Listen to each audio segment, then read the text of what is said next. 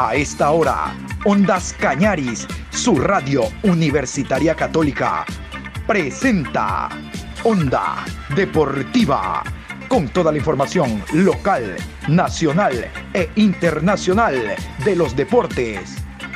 Comenzamos.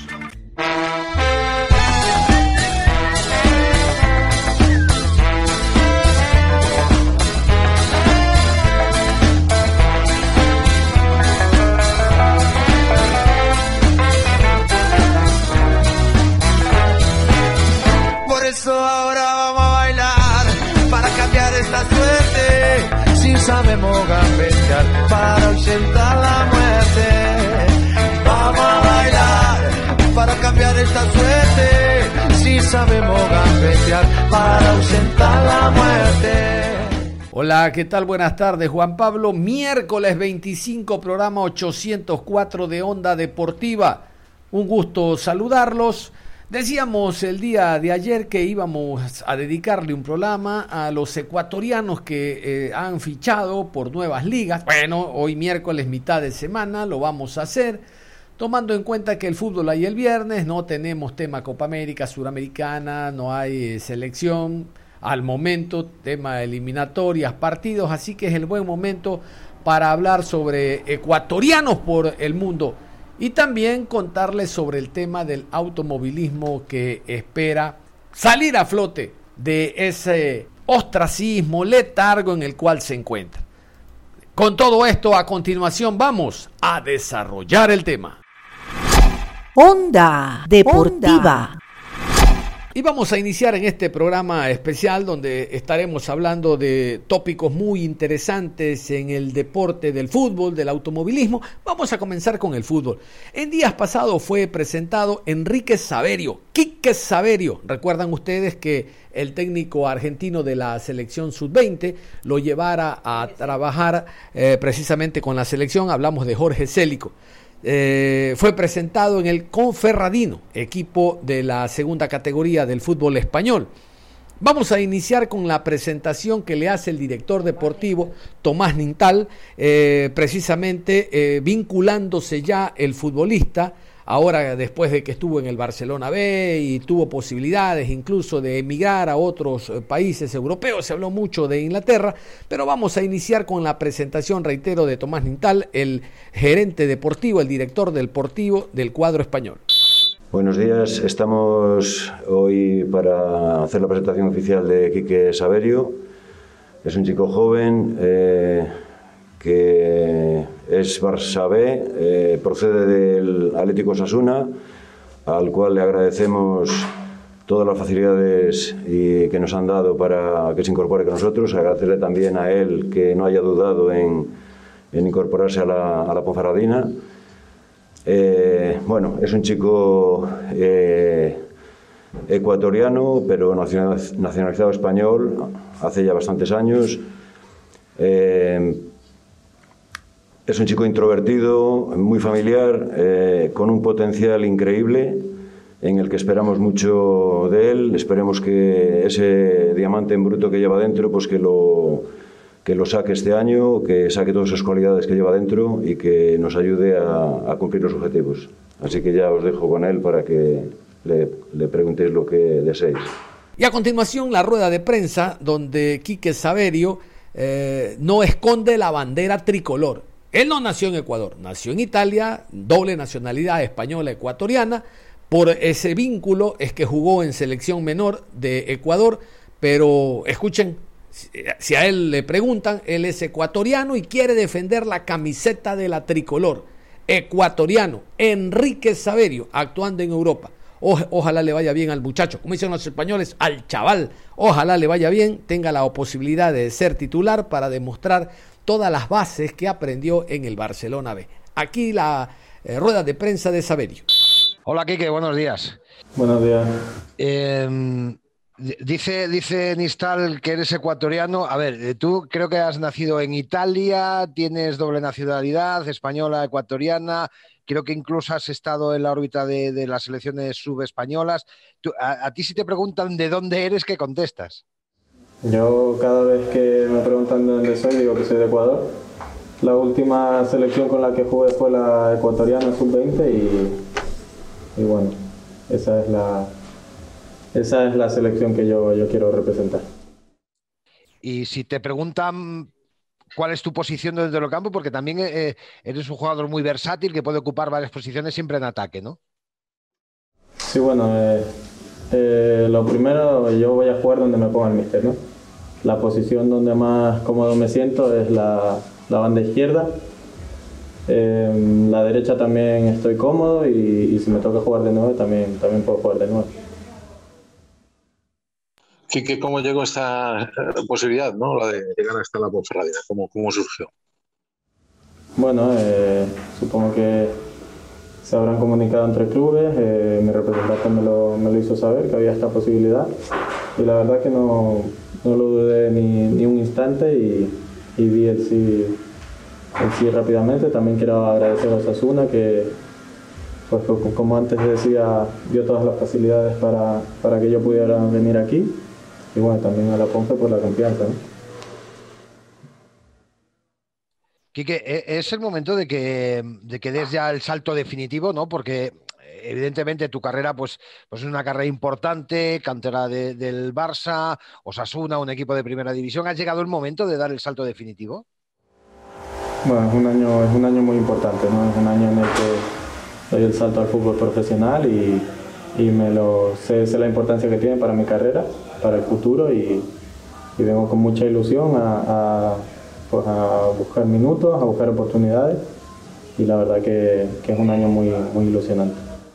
¿Qué sensaciones después de ese partido en casa, en el Toralín, en la presentación ante el Oviedo, tienes de, no sé, de lo que viste, del equipo, de la afición? Sí, bueno, al final estamos aún en, pretemporada, tenemos que acabar de, conocernos todos, de asentar el equipo fue la primera vez que vimos, bueno, yo vi a, nuestra gente, aunque aún no pueden entrar todos. Y bueno, la verdad que contento de haber podido jugar ya mi primer partido en el Toralín. Hoy has madrugado, Quique. Hoy seguro que los habéis visto antes y, y, no sé si ahora habrás tenido oportunidad, pero sobre todo antes del entrenamiento han madrugado para hacerse con una entrada, ¿no? Eso al futbolista supongo que también le llena. Sí, claro, era ahí, era una, una cola que daba la vuelta a todo el estadio. Eh, Claro, te da felicidad ver cómo la gente siente aquí el fútbol, ¿no? Al final tú juegas para la afición, para, para la gente y, y es algo que ilusiona. Eh, Quique, tengo duda de, saber cómo estás eh, esta semana, porque contra el Deportivo no tuviste minutos y, no sé si se debe a una decisión de, del míster o, que no estabas, no estabas al 100% para jugar en, Coruña. No, simplemente me molestaba un poco la pierna y, se lo dije al mister, eh, hoy ya entrené, entrené normal, decidimos dar dos días de descanso y hoy ya hice todo el entreno perfecto, sin problemas y ya. Y este sábado empieza lo serio, ¿no? Eh, supongo que también vosotros estéis, eh, como todos, ¿no? Muy expectantes ante el inicio ya de, de la competición, del reparto de puntos y, y, todas esas cosas. Sí, claro, ya empieza, bueno, el sábado ya empieza lo bonito, ¿no? Lo que, por lo que venimos trabajando por, por, hacer un buen año, por sabemos cuál es nuestro objetivo y estamos trabajando duro para, para el sábado llegar en las mejores condiciones. Pues nada, sí. que mucha suerte. Ah, no sé, Paco. Gracias. Paco. Tomás, Tomás, que nos diga cómo va las gestiones para acabar de completar la plantilla. Bueno, está claro que eh, creo que tenemos una plantilla eh, diferente a la de la pasada temporada, un equipo muy físico en la que todavía eh, tenemos que terminar de apuntalarlo. Bueno, todavía quedan días de mercado y estamos trabajando fuerte para, para intentar eh, terminar de, de completar la plantilla. Nis, ya el, el, el, domingo en La Coruña, el Mister ya dio por sentado que tienen que llegar jugadores, que también se puede producir alguna salida. Eh, con respecto a lo primero, la, la, urgencia es encontrar más gente para el centro del campo, donde a lo mejor estáis un poquito más limitados. Sí, sí, está claro. En el centro campo necesitamos como mínimo un jugador eh, extremo derecho también estamos mirando y, bueno, y, Y el tema de las salidas, pues bueno, ya los jugadores, ya se ha hablado con ellos hace bastante tiempo, con los que pensamos que por lo menos que le den una vuelta a su situación deportiva. Y bueno, de momento eh, seguimos eh, trabajando en ello, a ver, si, a ver qué posibilidades hay. Onda Deportiva. Y el otro ecuatoriano es Piero Incapié, guayaquileño, jugaba en Independiente, pasó a Talleres, lo vimos en el última Copa América. Bueno, el hombre ha fichado por el Bayer Leverkusen, Bundesliga alemana, Primera División, estará hasta el 2025, los derechos adquiridos por el cuadro alemán. Ahí hay una joya. De seguro será bien trabajada en el fútbol teutón. De seguro. Vamos a continuación con eh, las palabras del jugador Incapié, hablando de las expectativas que tiene él al llegar al primer mundo futbolístico. Ojalá él absorba todo esto que significa jugar en la Bundesliga donde hay grandes jugadores extranjeros. Realmente una de las ligas triple A que hay en el mundo, al igual que la italiana, que la española, que la francesa, ahora con la llegada de Lionel Messi. Piero Hincapié a continuación. Orgulloso de mí, de mí mismo, la verdad, de, haber llegado a tan corta edad a esta Bundesliga, que es una liga muy fuerte, la verdad. De lo que he visto, me han contado y me siento muy orgulloso de mí, de todo el trabajo que he venido haciendo y los clubes que me han apoyado, entre Independiente del Valle y Talleres de Córdoba, que fueron de mucha ayuda para que yo esté acá. Y la selección ecuatoriana, obviamente.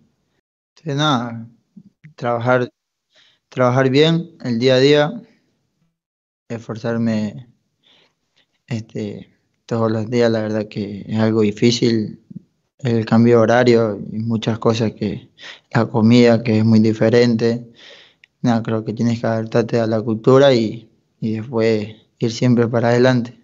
Piero, ¿qué significa para usted ser el sexto ecuatoriano que va a estar en la Bundesliga y qué legado han dejado esos otros jugadores que pasaron por, por la Liga de Alemania. Y lo otro es usted, digamos que creció en Independiente del Valle.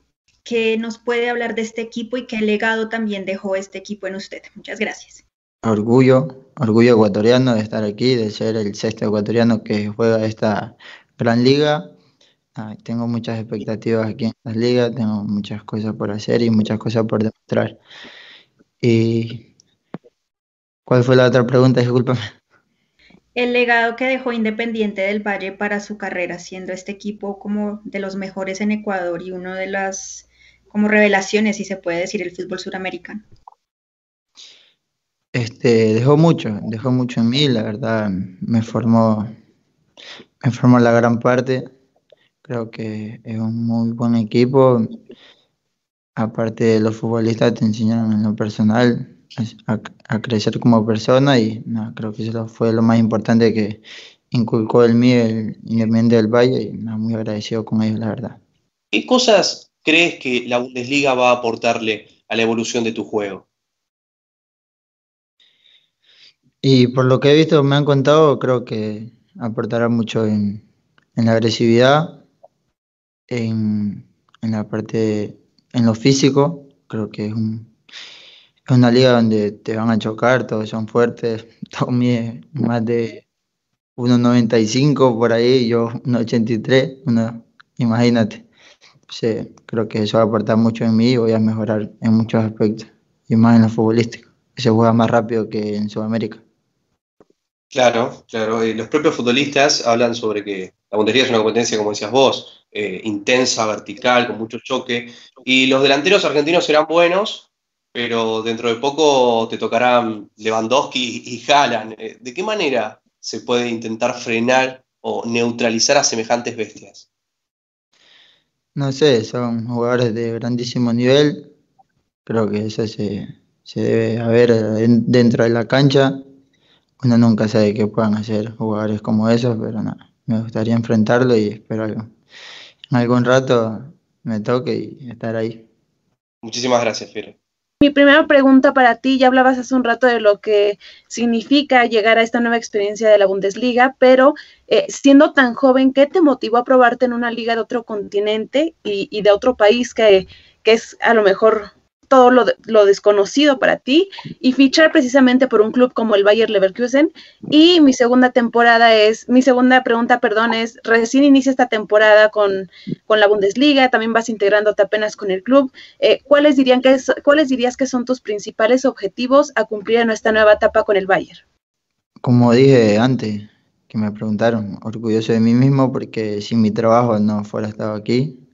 Dije, con la ayuda de los clubes como Independiente del Valle y Talleres, que gracias a ellos es que estoy acá porque me ayudaron a que evolucione mi juego.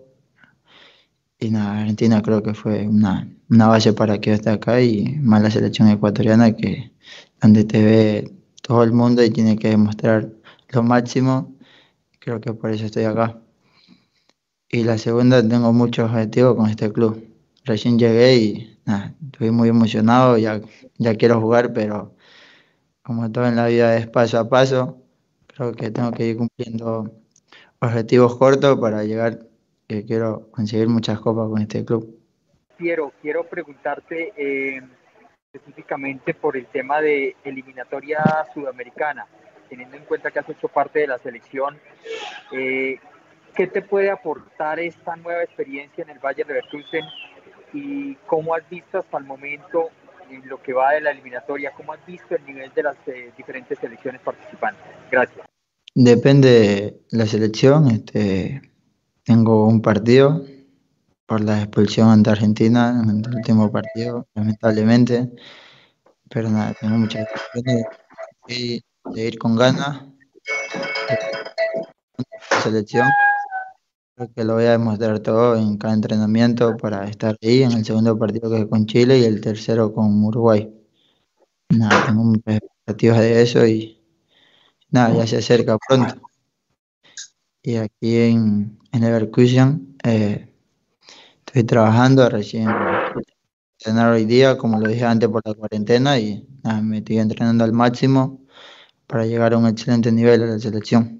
¿Cómo te preparas para esta transición de una liga un poco más lenta, con un fútbol un poquito más eh, defensivo en el equipo que venía jugando, a una liga mucho más física, mucho más rápido, donde vas a un equipo que tiene unas características de un juego mucho más ofensivo, eh, donde seguramente jugarás un poco más alejado del arco? Nada, como dije antes, creo que se ven el día a día trabajando, viendo a estos compañeros y, viendo partido a partido. Este, tú no puedes decir que, que esta liga es más rápida o más lenta porque no estás dentro del campo. El día que yo esté dentro de un campo y juegue con un equipo como es de la Bundesliga, voy a ver el nivel y voy a saber, tengo que aportar más, tengo que mejorar esto y nada creo que lo estoy mejorando fuera del campo, muchas cosas también que me faltan y, nada, espero llegar muy bien para en esta liga muy durísima como lo dices tú, estar al nivel, al nivel adecuado para, para triunfar, ¿no? En días pasados en la ciudad de Quito se llevó a cabo un conversatorio, porque no fue rueda de prensa, fue un conversatorio cuyo afán es levantar el amor al automovilismo. Ustedes recuerdan, las vueltas a la República hace tantos años tenían unos, unas connotaciones internacionales. Eso era lo que brindaba el Ecuador. Recordamos nombres de tantos y tantos pilotos que le dieron lustre al deporte tuerca. Lamentablemente en los últimos años el automovilismo ha ido de capa caída. Y es por eso que Juan Manuel Correa, conocido automovilista, invitó en este conversatorio a Juan a Michelet. Michelet lo recordamos, llegó a Fórmula 3, eh, representantes del cartismo nacional, para hablar sobre el renacer del automovilismo ecuatoriano. Pero las ideas, si no las, se las dice y se las plasma, quedan solo en ideas. Y para aquello hay que tener como base, hoy por hoy, al Ministerio del Deporte. Este gobierno tiene al deporte como política de Estado. Es por eso que la invitación de Sebastián Palacios, el ministro de Deporte, es fundamental para comprometer al gobierno en todas estas ideas de reforzar, reitero, un deporte que le dio mucha gloria al país. Vamos a iniciar casualmente con el ministro Sebastián Palacios hablando de el compromiso que tiene este gobierno para con el deporte en general y el automovilismo es uno de ellos. Aquí el ministro Palacios. Nosotros entendemos que las medallas y los triunfos no son un fin por sí mismos, sino que lo que importa es lo que eso trasciende en la comunidad y en la sociedad. Como un niño o una niña que le ven a Juan Manuel dicen, bueno, si es que él puede cumplir sus sueños, yo también lo puedo hacer. Como nuestros deportistas de alto rendimiento se convierten en referentes positivos para las generaciones más jóvenes, para los niños, para las niñas. Podríamos hablar de eso, podríamos hablar del momento en, estos días para lograr esas transformaciones que necesita el deporte ecuatoriano, lo que han hecho nuestros deportistas a nivel olímpico, eh, lo que ha hecho Juan Manuel y, y esa carrera que tiene por delante hacia sus futuros objetivos y sueños, eh, que hoy vivamos el momento más ideal y más propicio para lograr esa transformación de fondo que necesita el deporte ecuatoriano. Pero lo que he querido, y en eso voy a enfocar este minuto es hablarles sobre una herramienta que permite que el deporte ecuatoriano tenga más recursos de la empresa privada. En mi paso por la Asamblea Nacional, uno de los mayores logros fue aprobar un incentivo tributario para empresas que invierten en el deporte. Es el incentivo tributario de la doble deducción del impuesto a la renta, es decir, que el dinero que una empresa invierte en un deportista, en un auspicio, en un evento o en construir infraestructura deportiva se convierte en un gasto deducible del impuesto a la renta, pero no solo eso, sino que la deducción es de un 100% adicional del valor que se invierte. Esto ha hecho que muchos deportistas puedan inscribir proyectos, debo decirlo con, con, con, mucha alegría que la mayoría de los proyectos inscritos y calificados han sido de automovilismo,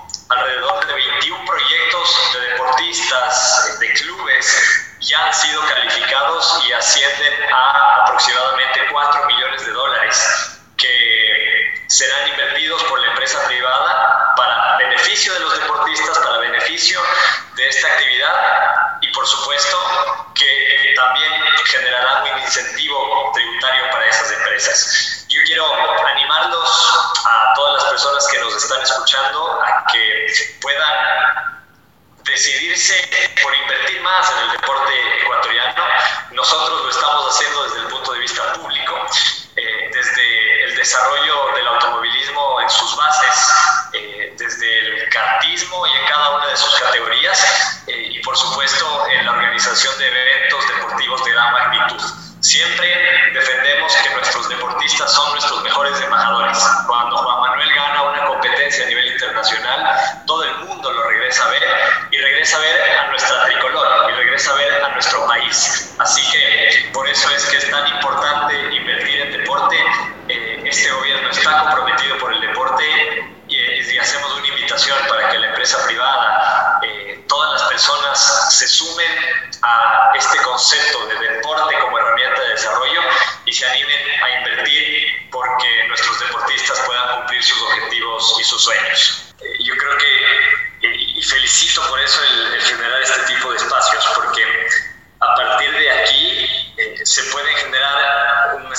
mesas permanentes para definir dos o tres objetivos. A, a veces tratamos de abarcar demasiadas cosas eh, y se termina sin lograr resultados, pero si es que podemos, entre las personas que estamos acá y, y de seguro de, de, todos los que están conectados, pueden salir ideas muy interesantes y plantear, por ejemplo, tres objetivos específicos. Dos ya se han mencionado. El lograr reducir los aranceles para eh, piezas de vehículos de competencia. Y creo que ese es un objetivo clarísimo y en el que definitivamente podemos trabajar. Si dependiera solamente del Ministerio del Deporte, yo les diría, tranquilos, yo me encargo de eso, pero hay otras instituciones que participan en esa decisión y mientras podamos mostrar una unidad entre todos los que estamos acá para llegar con la propuesta muy bien armada, eh, entonces seguramente se podrá garantizar un resultado. Y el segundo tema que se ha mencionado, tú lo dices Juan Manuel, eh, un, un, evento deportivo de automovilismo en el país. Eh, ¿Por qué no soñar en grande? Me parece que es muy factible y, y va en la línea de la política de gobierno y la política del Ministerio del Deporte, de tener eventos deportivos de gran magnitud en el país para que Ecuador se convierta en una potencia deportiva a nivel latinoamericano y a nivel mundial. Eh, no solo nos convertimos en potencia cuando nuestros deportistas salen, sino también cuando tenemos a deportistas de gran nivel viniendo al Ecuador. Ustedes han escuchado a nuestro presidente decir más Ecuador en el mundo y más mundo en el Ecuador. También eso se aplica en el deporte. Así que ahí tenemos dos objetivos claros. Si en el camino de esta conversación definimos un tercero eh, y generamos una mesa permanente para ya empezar a trabajar en los detalles de esas propuestas, podemos sin lugar a dudas presentar algo bien armado y lograr los resultados que esperamos. Juan Manuel Correa, que tiene mucha historia en el automovilismo, va a iniciar por el automovilismo base, el cartismo tiene dentro de su planificación eh, traer empresa privada para que apoye al deporte. Escuchaban ustedes al ministro decir que la empresa privada apoyando al deporte va a ser deducible para los impuestos, una medida muy inteligente. va a hablar sobre la posibilidad de hacer el cartódromo, las carreras en, la, en el anillo atlético del estadio Olímpico Atahualpa, muchas ideas realmente de que este hombre a través de todo su andar automovilismo, automovilístico a nivel internacional los va a plasmar. Y nosotros somos los responsables para que estas ideas se transparenten, para darlas a conocer, porque a lo mejor usted, sí, usted, el señor que me está escuchando de la empresa privada, el día de mañana dice, yo también quiero mi marca apoyando al automovilismo aquí en la sierra, que es uno de los deportes base. Escuchamos entonces a Juan Manuel Correa, automovilista ecuatoriano. El señor ministro se me adelantó un poco porque ese era uno de los puntos de los incentivos que queríamos hablar, pero sí, muchas gracias por, por, esa, por esa posibilidad. Eh, todavía está comenzando, yo tengo un poco de experiencia tratando de usar eso para sacar auspicios de Ecuador y aún es difícil que, como es algo tan nuevo, es difícil que las compañías lo ejecuten, ¿no? Tienen muchas dudas, no es tan fácil, pero seguro que es algo que poco a poco irá funcionando mejor. Eh, la, primera cosa de la que quería hablar era un poco de cómo es la vida de un piloto. Eh, obviamente este es un deporte extremadamente caro, eh, es un deporte que no es fácil entrar y tener el apoyo desde el inicio.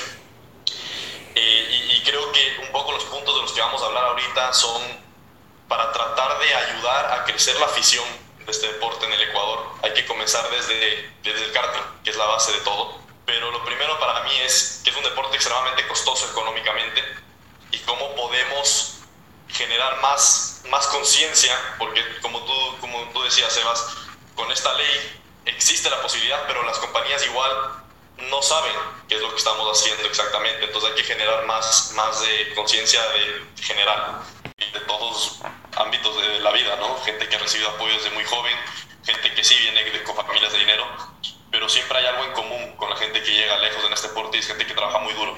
No, no, no hay suerte en este deporte. Es mucho más sacrificado que la mayoría de gente ve desde fuera, eh, especialmente cuando ya llegas a categorías nivel mundial, Fórmula 2, Fórmula 3, Fórmula 1, la gente solo ve el glamour, las fiestas del domingo después de la carrera, pero no ve todo el sudor y, lágrimas que hay por detrás. Y creo que eso también a veces yo he conocido, y, ustedes estoy seguro que también que artistas y chicos muy jóvenes que quieren todo lo bueno, pero cuando se dan cuenta de, de lo malo no, no, no, es para ellos y dejan el deporte. Y por eso la gente que, que, lo hace y tiene el potencial para llegar lejos es gente que ha tenido que trabajar muy duro. Eh, yo también quería hablar de la posibilidad de capaz de hacer un evento en Ecuador. Eh, ya hablamos de, los aranceles, hablamos de el, tema económico, pero ¿cómo comenzamos a generar esta, este seguimiento del deporte? Yo te, tuve la idea, después de mi accidente de hace dos años, en hacer un evento en Ecuador durante 2020, cuando iba a estar fuera de las pistas y tenía un poco más de tiempo libre, crear un evento, eh, una carrera de karting trayendo pilotos internacionales de Fórmula 1, Fórmula 2, indicar todas las carreras mundiales y crear un evento, una, una carrera de, diversión en Ecuador, que era, eh, quizás estábamos pensando en hacerlo en el estadio Atahualpa y que sea básicamente una, una bomba mediática e inclusive de turismo, porque cuando estás trayendo nombres de ese calibre, el, el, país es reconocido. Entonces sí quería, quisiera que este sea el comienzo, este, este conversatorio sea el comienzo de capaz comenzar discusiones eh, entre nosotros, quizás contigo, Sebas, que, que nos ayudes, que nos des recomendaciones de cómo podríamos hacer un evento de este nivel. Yo tengo los contactos para traer los pilotos, que es lo más, lo más difícil, pero necesitamos el, el apoyo también público en Ecuador e inclusive de empresas privadas para, para hacer que esto suceda. Cerramos la información deportiva a esta hora de la tarde, invitándolos a que continúen en sintonía de Ondas Cañaris.